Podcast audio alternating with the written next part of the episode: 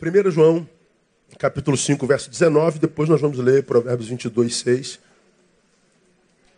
1 João 5, 19 diz assim, ó, vamos juntos, uma só voz, vamos lá? Sabemos que somos de Deus e que o mundo inteiro, vamos mais uma vez, mais forte? Sabemos que somos de Deus e que o mundo inteiro jaz no maligno. Bom, o, o, o, o escritor sacro faz uma definição de propriedade a respeito de cada um dos discípulos de Jesus. Nós nos sabemos e sabemos de quem somos. Então, nós sabemos quem somos e sabemos a quem pertencemos a Deus. Mas também faz uma declaração de percepção de mundo, de geografia. Faz uma declaração de percepção existencial. O mundo inteiro jaz aonde? No maligno. Essa palavra jaz, do verbo jazer, você só acha em um lugar entre os homens. Aonde? Aonde? No cemitério. Você já viu essa palavra em algum outro lugar, que não em lápide? Ela pode ser usada em outros lugares, sim. Mas não é comum a nós, brasileiros, usarmos essa palavra em outro lugar. Você vai lá no, no, no, cemitério, como a gente foi essa semana, aí fomos ver lá onde estava enterrado o seu Manel. Aí eh, a gente paga lápide para botar lá no Jardim da Saudade. Aí está lá, aqui jaz. Esse, esse verbo jazer, ele significa estar sepultado. Mas ele tem outras, outras, outros significados. Morto, imóvel, inerte. Então, quando João diz, eu sei quem sou e de quem sou, e também diz, embora sendo quem sou, sei onde habito. Eu sei a quem eu pertenço, e sei, aspas, a quem pertence o mundo no qual eu habito. Ou seja, sei que esse mundo que é de Deus porque virou as costas para ele, está imóvel no maligno, está morto nele, está impossibilitado nele. Um mundo de Deus, mas no maligno. Então a questão não é só geográfica, é existencial, é de pertencimento, não é? E eu acho que acho que nunca foi tão óbvio uma realidade como essa, de você olhar para o mundo e falar assim: não é possível que não esteja no maligno. E é tão contundente a percepção de que o mundo está imóvel no maligno, mesmo que todo mundo esteja com as agendas atribuladas, roda, roda, roda, não sai do lugar. Vai lá, produz, produz, quando volta, permanece está no mesmo lugar. Roda, roda, roda, busca alegria, quando volta, a tristeza está esperando. Roda, roda, roda, roda, se relaciona com um, dois, três, está sozinho de novo. Roda, roda, roda, roda, é, é, é, ganha, ganha, ganha, ganha, descobre que o que ganhou não dá para comprar nada do que o de fato precisa.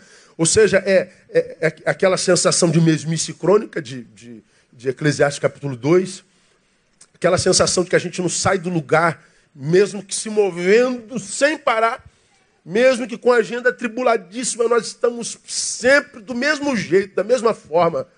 Mesmo que a espécie biologicamente evolua, intrinsecamente a gente evolui. É, é assustador é, a existência hoje é extremamente cansativo existir hoje.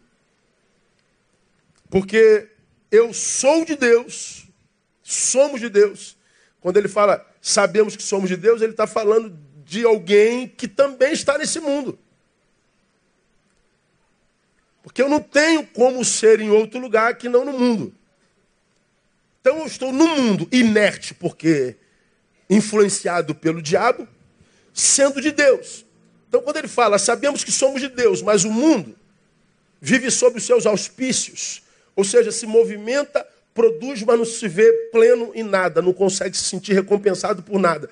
Então ele está dizendo: se você é de Deus e habita no mundo que sabe em quem está, então você não pode viver conforme quem vive segundo o mundo.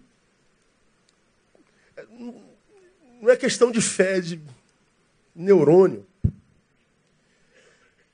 É só você ver quem resolveu tirar Deus da vida, é só você ver quem resolveu tirar a coisa principal do lugar da coisa principal. Quem devia buscar primeiro o reino, coloca o reino lá atrás, ou em lugar nenhum. Aí vive em busca de satisfação, de plenitude, de alegria, de sensação. Mas não tem jeito. Tudo que você busca, em todo lugar que você busca alegria nesse mundo, tudo é cronológico. O tempo chega uma hora que o som tem que ser desligado, que o efeito da coisa que você ingeriu termina, que o ajuntamento da molecada acaba e você volta para si. E quando você volta para si, você volta para o pior de todos os lugares do qual você quer se livrar o tempo inteiro, então você busca novas sensações, novas é, cronologias, novos sonhos, novas experiências e novo não sei o quê. Mas isso tudo que está no mundo acaba e você tem que voltar para si. A desgraça do que jaz no mundo e vive segundo seus valores é que ele tem que voltar para si. É o retorno que é desgraça. Daí vem aquele conceito que eu já fiz de felicidade, que você já viu, que felicidade não tem a ver com o lugar onde a gente vai, nem o que a gente faz lá, tem a ver com o lugar para o qual a gente volta e quem nos espera lá. Falei que felicidade tem a ver com família. E por que tem a ver com família? Porque tem a ver comigo, tem a ver contigo, tem a ver com os filhos, tem a ver com a esposa. É, é, é um encontro de subjetividades a, a, a priori saudáveis, porque vivem num mundo que já é no maligno, mas com a percepção de que é de Deus, portanto não pode viver segundo os seus valores. Isso é óbvio precisa ser crente para viver um negócio desse. Agora, se o mundo se encontra nessa condição, ou seja, nele, no maligno, o que esperar do mundo quando o assunto é família? Ou seja, o único lugar onde a gente pode encontrar felicidade de fato. Eu não estou falando nem de, de, de, Não vou nem de falar de família é, é, modelo mas aquilo que se traduz no encontro saudável. É, família é o único lugar é, no qual a gente pode ser quem é, ou se não totalmente, porque a gente geralmente é quem é quando está sozinho, é o lugar onde a gente se encontra mais perto do que a gente é. Por exemplo, eu estou aqui pregando, falando sobre família, eu falo sobre santidade, falo sobre não sei o quê, papapá. Bom, eu posso enganar vocês todos. Mas lá atrás tem duas, Tamara e Thaís, que falam assim: tem nada a ver com o que meu pai está pregando. Meu pai está falando de, de, de, de, como um pai tem que ser, ele não tem nada a ver com isso. Está falando como o marido tem que ser, ele não é nada disso para minha mãe. Ele fala de, de honestidade, mas ele não sabe o que é isso nem de longe. Porque é, nós nunca estamos mais perto do que nós somos em essência do que quando em casa. Portanto, o lugar onde a gente encontra, digamos, o que a gente busca, a felicidade, é na família. É, no, é, o, é o caminho de retorno. É lá em casa. Se eu tenho saúde, ou seja, se eu tenho aquela tal daquela paz que excede todo entendimento, que você tem visto pregar aqui há tantos anos, a qual não se explica, se vive, não se exibe, se vive ela se vive e não se explica. Explica isso aí, não tem como explicar, cara. Eu sinto, acabou. Mas vem da onde? Como é que você. Não sei, cara, está aqui. Era para estar tá desesperado, era para estar tá me matando, era para querer morrer, mas está aqui, eu sinto essa paz. Essa paz que excede todo entendimento, ela é a paz, como você já aprendeu, não vou falar sobre isso agora, é a paz que a gente desenvolve no repouso. A paz do mundo, aquela que o mundo dá, é do movimento. A paz do mundo, você me falando, é aquela que a gente tem quando está em movimento e se esquece do que está aqui. A gente está ocupado, a mente está em outros lugares, então a gente dá uma respirada da desgraça que nos habita. Então essa é a paz que o mundo dá. Acabou. A agenda, você se encontra com a tua desgraça. A paz do mundo é aquela que você tem, que são momentos instantes cronológicos entre, entre a resolução de um problema e o nascimento do outro. É quando você acaba aquela prestação do teu carro de 72 vezes. Então você acabou de pagar a prestação de 72 vezes. Ai, Jesus, glória a Deus. Mês que vem não tem mais que pagar esse dinheiro todo. Não tem jeito, a conta de luz chega de manhã. Acabou a paz. A paz, você que é pai e mãe aqui, se lembra? É aquilo que você sente quando seu filho não precisa mais de fralda. Quem é pai sabe do que eu estou falando em mãe aqui? Levanta a mão. Meu irmão, fala, comprar fralda hoje. É um desespero. Quando Tamara, 27 anos atrás, largou a fralda, quase que eu dou um culto de graças. Porque o, o, o salário vai tudo em fralda e é uma fortuna. Oh, meu Deus, não preciso mais. Ah, é paz. Não tem jeito. É, vai ter que comprar outra coisa. A paz do mundo é esse momento estanque entre a resolução de um problema e o nascimento de outro. Então, não existe. A paz de Jesus é a paz do repouso. Não precisa que tudo esteja no lugar.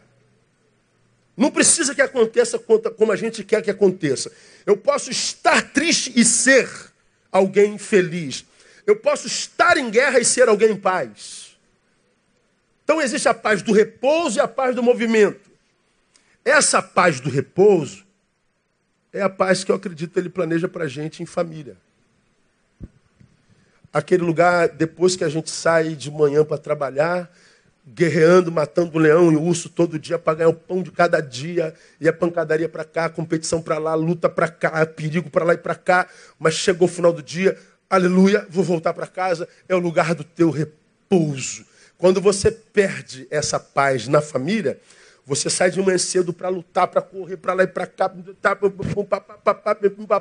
aí chegou a hora de voltar para casa. Ah, meu Deus, não voltar para casa não.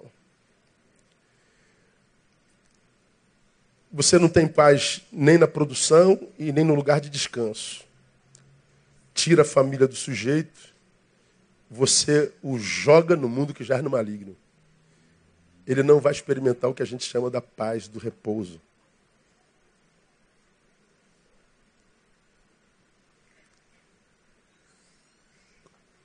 Quando chega o final do dia, se você tem a grata satisfação de terminar o dia e falar assim: oh, meu Deus, graças a Deus, mais um dia. Vou voltar para minha casa. Você, como pai, volta para o teu castelo como se você fosse o rei dali. Cheguei no meu reinado. Ou você é esposa, você volta e é a rainha daquele lugar. Ou você é, você é filha ou filha princesa, o príncipe daquele lugar. Ou seja, você é o nobre.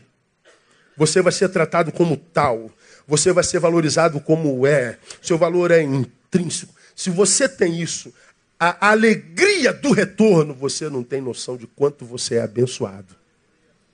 Você não tem noção o quanto é raro no homem contemporâneo essa simples sensação que dinheiro não compra e nem se vende. A graça de chegar no final do dia e falar: vou para o meu cantinho.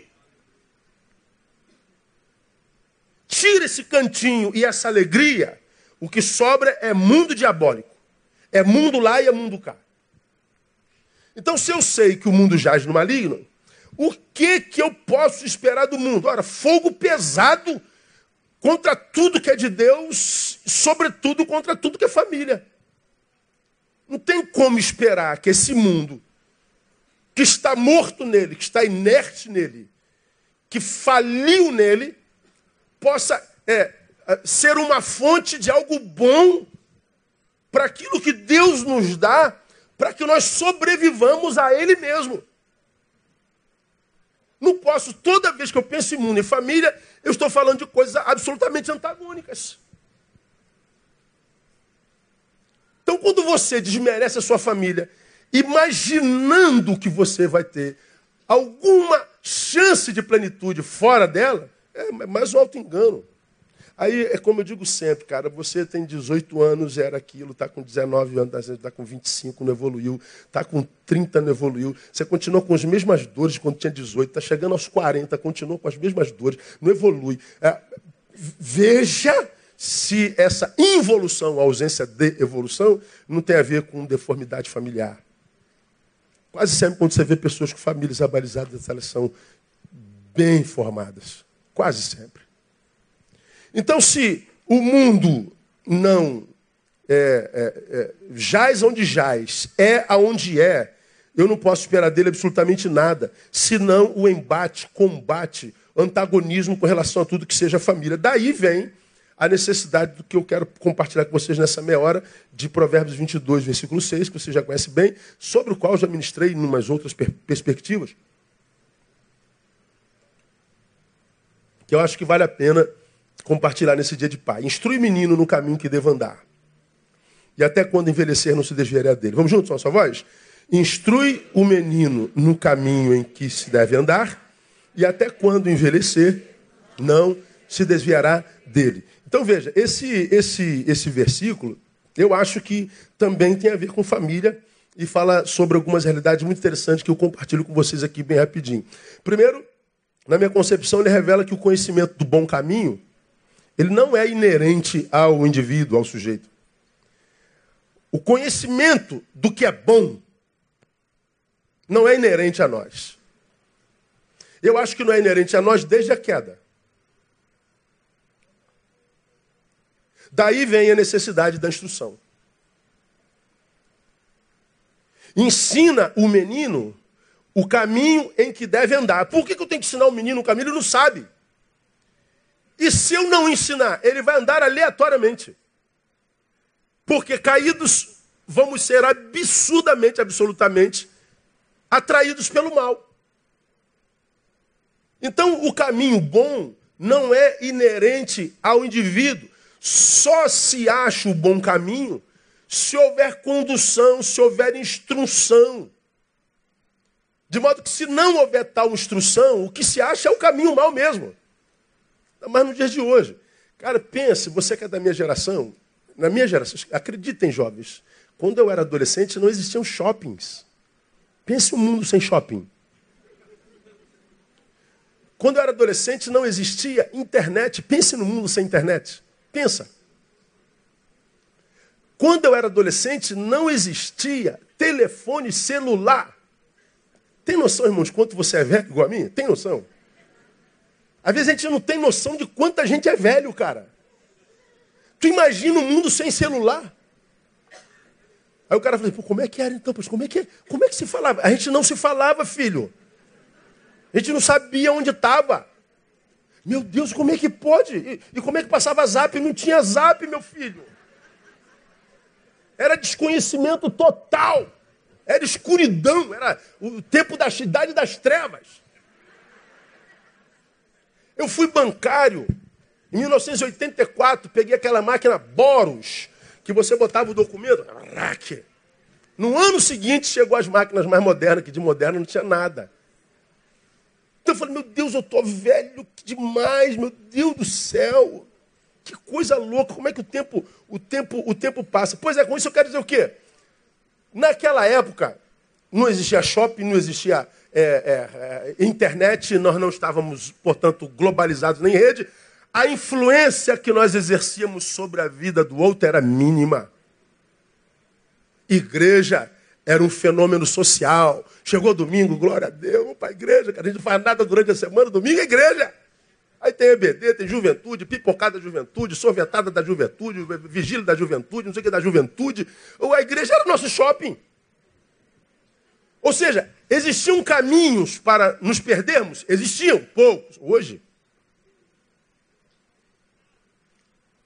Tu olha para frente, tu nem vê o caminho da igreja. Porque é tanto caminho que o caminho da igreja é um, é um estiletinho, assim, ó. Um filetezinho. Que tu tem que botar uma lupa para ver, para ver o caminho da igreja. Porque é tanta possibilidade, tanta possibilidade. Eu preguei um sermão aqui alguns anos atrás, quando o diabo leva Jesus ao cume do templo diz assim, ó, tudo isso te darei se prostrado me adorares. Jesus estava olhando para um deserto, para um tempo rural. E ainda assim era tentação na perspectiva do diabo. Tudo isso te darei. Agora tu imagina o diabo hoje, levando a mim e a você, botando do alto de um prédio no centro do Rio de Janeiro e apontando para Copacabana, Leblon, Barra da Tijuca, as suas noitadas, os seus bailes, as suas possibilidades, assim, ó, tudo isso te darei. No... Esse tudo isso te darei é muito mais tudo do que no tempo que Jesus ouviu isso. Mantermos-nos fiéis hoje é muito mais difícil. Ou seja, a possibilidade de nos perdermos é gigante. É muito mais fácil vermos alguém se perdendo do que alguém se encontrando.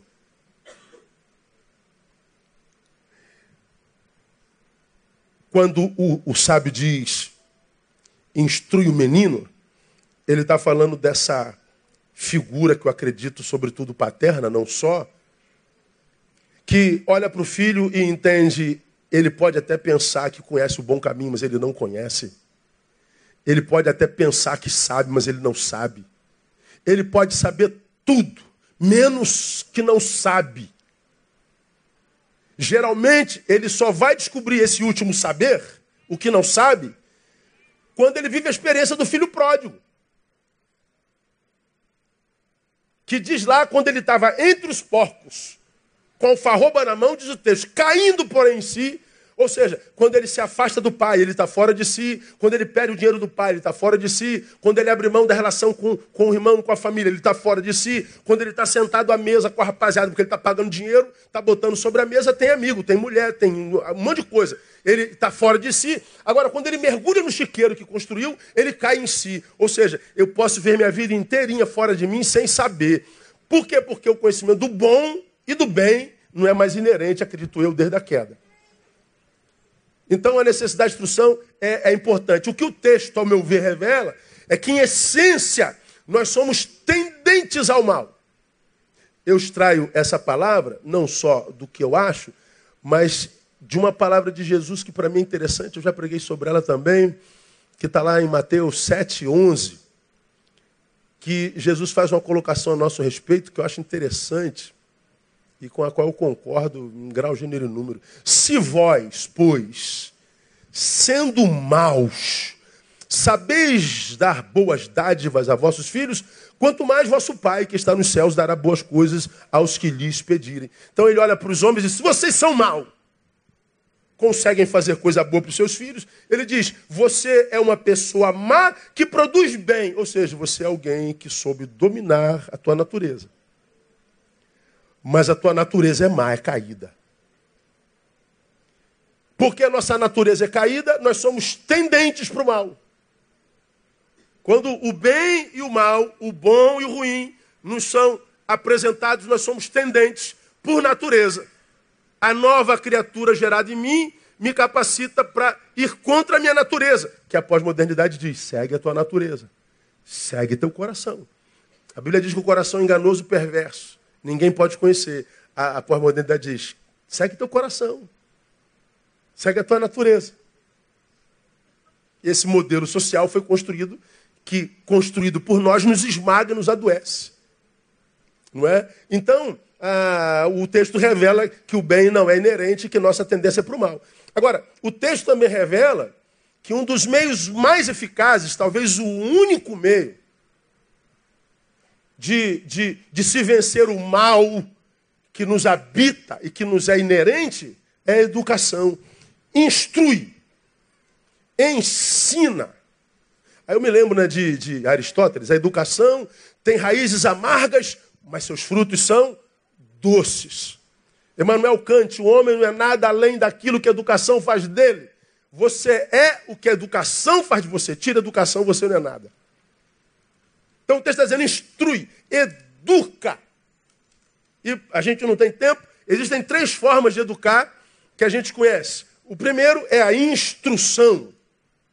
Palavra composta latina, instruere. In dentro, instruere é amontoar, ajuntar. Instruir é lançar dentro dos nossos filhos. É como quem. A, a ideia literal de instrução é como. É, a, a, a tradução é como quem enche uma gaveta. Vai colocando saber após saber, uma pirâmide. A instrução é encher a gaveta dos nossos filhos. A instrução é, é de lançar sobre ele o ensino. E isso quase sempre se faz verbalizado, mas existe uma outra forma de ensinar que é a coação, que eu acho que não funciona hoje. A coação é a obrigação. É o, o, o, o, coagir. É o imprimir autoridade. Mas existe uma outra forma de instruir que, para mim, é o que mais funciona. É a instrução por exemplo. É, sim, usar a capacidade de falar é sim usar a autoridade paterna, mas, sobretudo, dar o exemplo. Esse texto diz assim: ó, instrui o menino no caminho. Não, é, não instrui ao menino o caminho. Ou seja, no caminho. Eu posso dizer para minha filha: ah, minha filha, o caminho é esse aqui, ó. Ô, minha filha, o caminho é esse aqui, ó. A outra coisa é eu descer, caminhar com ela e no caminho ensiná-la. Dá para entender a diferença? Uma coisa é apontar o caminho, faz aquilo lá. A outra coisa é no caminho, olhe para mim, siga meu exemplo, veja o que, que eu estou fazendo. É, olha para a minha vida. É o olha para nós. Eu acho que é aí que a gente está perdendo nossas gerações. Quando nossos filhos têm olha para nós, a gente já não consegue mais influenciar. Imagina se elas não puderem olhar para nós. O poder da malhação, o poder da faculdade, o poder da carne que é forte demais. A carne é fraca para as coisas de Deus, mas para as coisas da sua natureza ela é poderosíssima. Como essa geração não é ensinada a ser útil, a trabalhar, a produzir, a influenciar, o que ela carrega dentro é o vazio cósmico que ela precisa preencher dando sensações ao corpo. Então ela vai enfiando no corpo tudo que gera sensação no corpo. E tudo que enfia no corpo gera aquele prazer cronológico, mas quando volta para si é vazio. Tá aí, vou falar sobre isso mais adiante, mas eu adianto para você. Ah, saiu aí a, a, o mapa da violência no, no Brasil, ah, dessa, desse ano de, de 2017. E a questão do estupro estourou, né? explodiu de uma forma assim assustadora. Junto com o estupro, a questão do suicídio. Eu vou falar sobre isso mais lá na frente. Mas para você ter uma ideia, ó, olha só. De 2000 a 2017, os suicídios aumentaram 65% entre pessoas, pasme, entre 10 e 14 anos.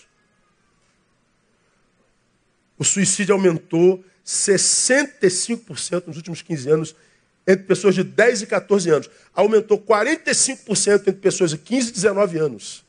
Aumentou 23% entre 20 e 29 anos. Os que mais se suicidam hoje são jovens.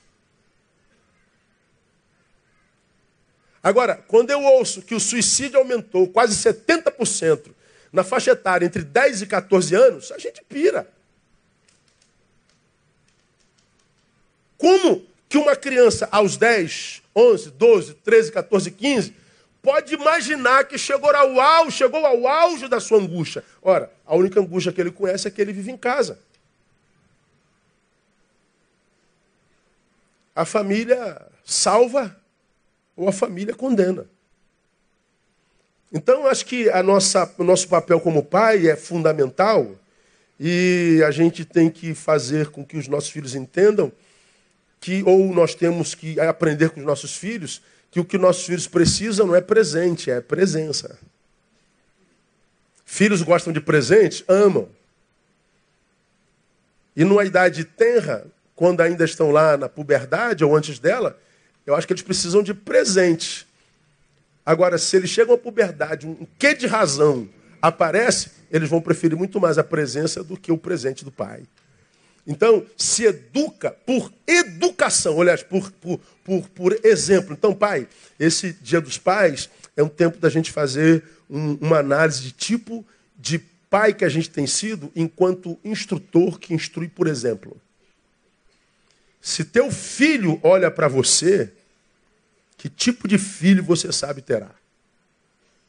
Temos é, ouvido muito tempo, eu, eu, como todo, toda vez que a gente consagra criança, meu coração aperta mesmo.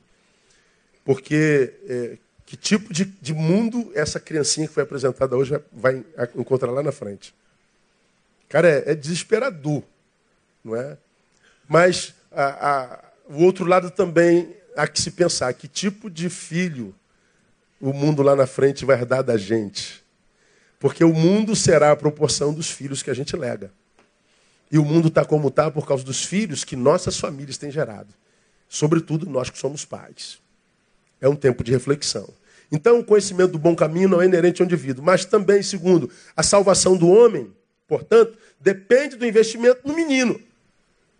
Como disse alguém, né? Eduque-se os meninos e não será preciso punir os homens. Eu não sei quem disse, que foi ah, Isama Tibi, se eu não, Tiba, se eu não me engano. Não é? Ah, aqui algumas considerações. Se o investimento é no menino, tal investimento só pode ser no lar, não tem jeito. Aonde que vai instruir o menino?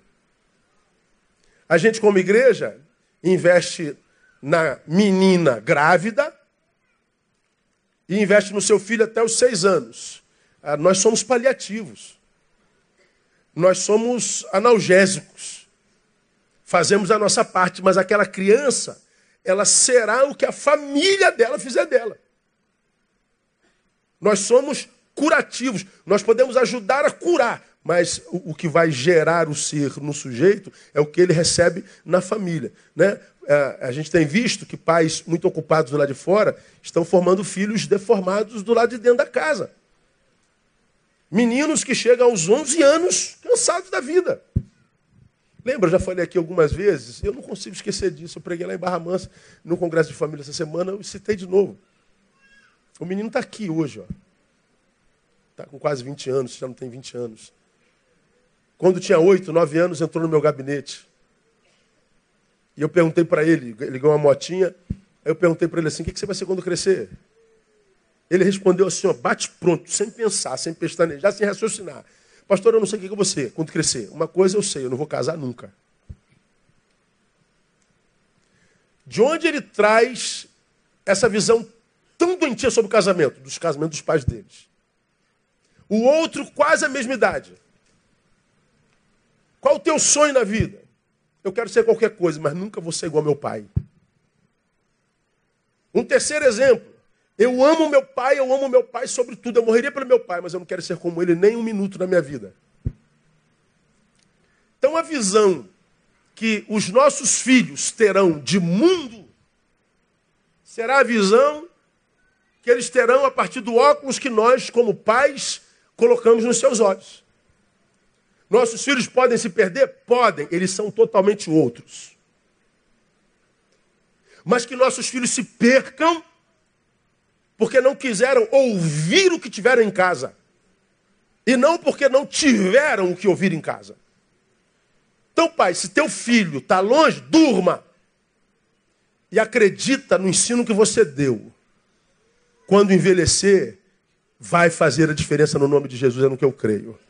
Então, a, o investimento tem que ser em casa, não é? Então, é, é, por exemplo, ser professor hoje, principalmente de, de, escola pública, cara, eu oro por vocês.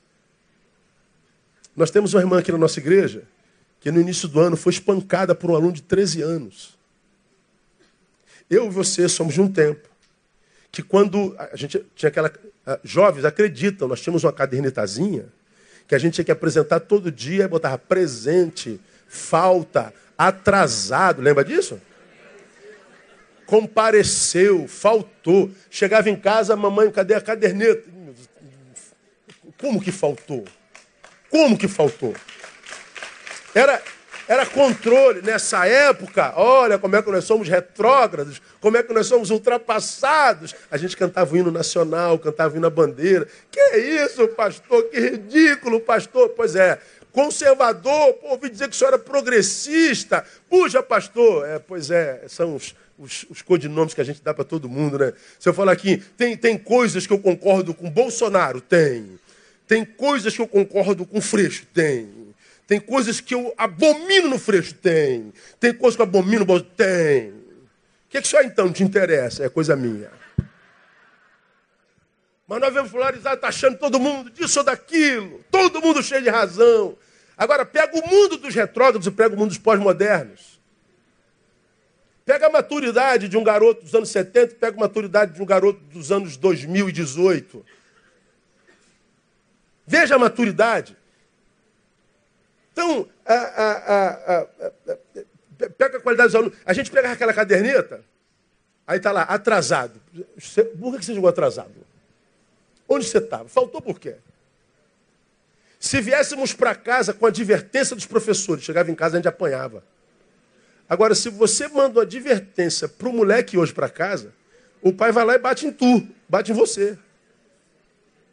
Não, peraí, senhora, seu filho ficou de castigo por causa disso. Quem é você botar para filho de castigo? Pô, aí o professor sofre. Aí o que, que o professor faz? Larga para lá. Deixa esse delinquente se formar aí. Ninguém se importa com mais nada. Estamos largados. A única maneira de salvar uma nação é pela família. E tantos de nós arrebentando nossas famílias por causa de sensações. Se o investimento é no menino, deve-se buscar um ensino que não só informe, mas que, sobretudo, forme nossas crianças. Como disse alguém, o que se diz informa, mas o que se faz transforma. Conselhos convencem, exemplos arrastam. Então, a, a, a, o conhecimento do bom caminho não é inerente ao indivíduo e a salvação do homem depende do investimento do menino. Termino. A grande quantidade de meninos, homens, nos maus caminhos, se dá pela grande carência de mestres que temos nesse tempo presente. Tanta gente mergulhada no mau caminho. Por quê? A ausência de mestres. E não é mestre na escola, mestre na igreja, mestre em casa. O mestre é o mediador né, entre o menino e o ensino. O ensino está numa ponta, o menino está no outro. O mestre, ele, ele é a ponte. Ele faz o ensino chegar o discípulo. Então, uma das grandes efeitos, um dos grandes efeitos da globalização na sociedade foi essa desintegralização do sujeito. Como é que o senhor explica, pastor, a desintegralização do sujeito? Ora, a gente é, é um de dia e outro à noite. A gente é um aqui na igreja e é outro lá na faculdade. A gente é um na faculdade e outro em casa. Seu filho é um em casa, seu filho é outro na noite. Você é um na noite e você é outro em casa a gente não consegue mais uma unicidade existencial. A gente não consegue mais viver uma personalidade. É aqui, é lá, é acolá, e sempre que é, é para a glória de Deus. Você conhece seus filhos? Às vezes não. Então, onde é que teus filhos andam? Poxa, eu sei onde as minhas andam. Eu tenho plena noção do que são lá. Misericórdia. Agora, isso não é importante. Importante é o que os seus filhos sabem sobre vocês. É isso que é importante. Se eu sou um ser integralizado ou desintegralizado. Se ele vê coerência entre o que a gente diz e o que a gente vive se ele tem para onde olhar, porque ele não sabe se olha para o cara de dia, se olha para o cara da noite, se olha para o cara do domingo, se olha para o cara da sexta-feira à noite. Para onde que ele olha? Não, ele está olhando para uma pessoa só. Pois é, pai. Ah, é assim que a gente dorme. É ver coerência no discurso de amor pela mãe e tratá-la com o mesmo discurso. É ver coerência com o trabalho e tratá-lo com a mesma coerência é, coerência com as coisas de Deus e tratar Deus com a mesma coerência. Porque enquanto ele vê eu, eles perceberem essa, essa desintegralização em nós, nós vamos perdendo nossas crianças. Nós vamos perdendo a capacidade de ter esperança no mundo. Ou seja, nós nunca, como agora, tivemos tanta necessidade de referenciais nós não temos referência, nós não temos a quem imitar. Nós não temos a quem seguir. Nós não temos referenciais, essa geração está perdida. Por isso o sucesso dos youtubers. Eles cultuam o absolutamente nada. Eles não produzem absolutamente nada que edifique os milhões que os seguem. Nada. Não produzem nada. Mas o sonho das crianças é serem como aqueles nada. Então, se o sonho é nada, nada terão. Então, eu, eu, nesse dia dos pais, quando a gente celebra a família, peço a Deus que dê a graça a vocês, homens e pais como eu, de termos uma casa que, sobretudo, seja um lugar para onde a gente tenha prazer de voltar. Um lugar que, em voltando, a gente tem a sensação plena, inequívoca, que de fato estamos em casa. Ou seja, pertencemos a esse lugar. Pertencemos a esse lugar como a nenhum outro lugar nesse planeta. Porque nessa desintegralização, tem tantos pais que estão em casa, mas se sentem mais em casa no bar.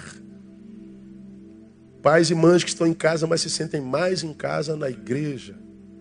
Pais e mães que estão em casa, mas se sentem mais em casa é, no trabalho, na noite. Então, como família, onde a gente começa, onde a gente termina. Família é tudo que a gente tem, cara. No final, tudo que a gente tem é família. É para onde a gente quer ir quando a gente está sentindo dor. É com quem a gente quer estar tá quando está doendo, quando a gente foi abandonado. É família quando você volta para o teu cantinho, para o teu quarto, para os teus amados. E se a gente fizer a manutenção desse nicho chamado família, cada um fazendo o seu, eu acho que a gente reconstrói uma nação. Fora isso, a gente não reconstrói. A minha oração é que Deus te dê a graça, Pai, de ser a cura da tua casa. Que você seja um referencial de exemplo, um referencial de homem de Deus. Num tempo como esse em que nos carnificamos, que nossos filhos olhem para nós e vejam a importância de Deus em nós. Estava vendo uma reportagem do, do Richard Dawkins essa semana, que é o apóstolo dos ateus no mundo numa fala dele já dizendo, eu já não tenho mais certeza se Deus existe ou não. Foi engraçado, né? Você não é o papa do ateísmo, eu já não tenho certeza. Disse até que se via possivelmente como cristão, não praticante. Então, é, é, retira a espiritualidade do homem, gente. O que sobra é o homem. Retira a espiritualidade de você, o que sobra é você. E nós, sem Deus, nos tornamos insuportáveis para nós. Nós somos um veneno para nós, sem Deus. Meu Deus, quando eu mergulho nas minhas angústias, e não são poucas não, e eu gosto disso, pensa no cara que tem prazer nas angústias. Eu não, eu não sou referência para nada quando o assunto é humanidade. Todo mundo quer estar do lado de fora celebrando. Eu gosto de viajar por lá de dentro e, e me saber, saber exatamente onde dói. Às vezes André fala assim, cara, tu é maluco, cara, tu não existe não, cara. Eu sou meio maluco mesmo. Então não, não aconselho ninguém a, a, a, ser como eu quando o assunto é existência nihilística. Não é nihilista, tá? Não é nihilística, é, é, é sinistro. Ah, quando a gente viaja para dentro e tem consciência das suas próprias angústias, se você não tiver maturidade para sair dali um pouquinho, sair de si, ou seja, sair desse metro oitenta um pouquinho, para respirar. Oh, deixa eu dar um pulinho ali, Angra dos Reis, dar um mergulho e voltar. Esquecer de você um pouquinho, que é exatamente lembrar-se de si, para cuidar da sua melhor parte, da sua melhor versão, descansar um pouquinho, a gente morre. É só você ver a, a pessoa deprimida que existiu na vida, ela mergulhou em si e não conseguiu sair de lá. E o que ela encontra é a sua própria angústia. A sua angústia a sufoca, a mata a ponto de querer desejar o próprio, a própria autoextinção. Então, mergulhar em si, sem ter capacidade de sair de vez em quando de si para respirar um pouco, como eu citei aqui o Nando Reis, falando de amor, amar é sair de si para ser no outro um bocadinho. É, é, sair de si para dar vida ao amor. É, sair de si é viver. Quando a gente tira Deus, a espiritualidade, o que sobra é a gente. E para você que está aqui sem Deus, sabe exatamente o que eu estou falando. As angústias que você vive, que te habitam. Então, nossos filhos precisam olhar para nós e ver a importância que Deus tem na nossa vida. Vocês se lembram, aqui termino. Ah, essa, essa minha fala repercutiu há três anos atrás no dia do pastor. Aí combinamos fazer um, perguntas e respostas com o pastor. E eu falei que quando era garoto, meu sonho era conhecer o Deus do meu pai. A relação de meu pai com Deus era tão sinistra e abençoadora que eu falei, cara, esse Deus deve ser muito maneiro. O meu sonho era conhecer o Deus do meu pai. É, hoje, que Deus, teu filho, vem em você. Há um Deus aí? mas ele não tem importância não, pastor. A gente, se sobrar um tempinho, a gente dá. Se, se, se eu tiver bem, eu vou. E se tiver tudo em ordem, rola. Se não, dane-se também. E tal. Aí você quer que seu filho ame a Deus? Então, boa sorte. Né? Boa sorte. Deus abençoe você, pai. Parabéns. Que Deus te dê a graça de ter a melhor família do mundo. No nome de Jesus. Amém? Vamos aplaudir a ele. Temos presente para os pais? Hoje nós não vamos ler nada, não. Nosso tempo acabou.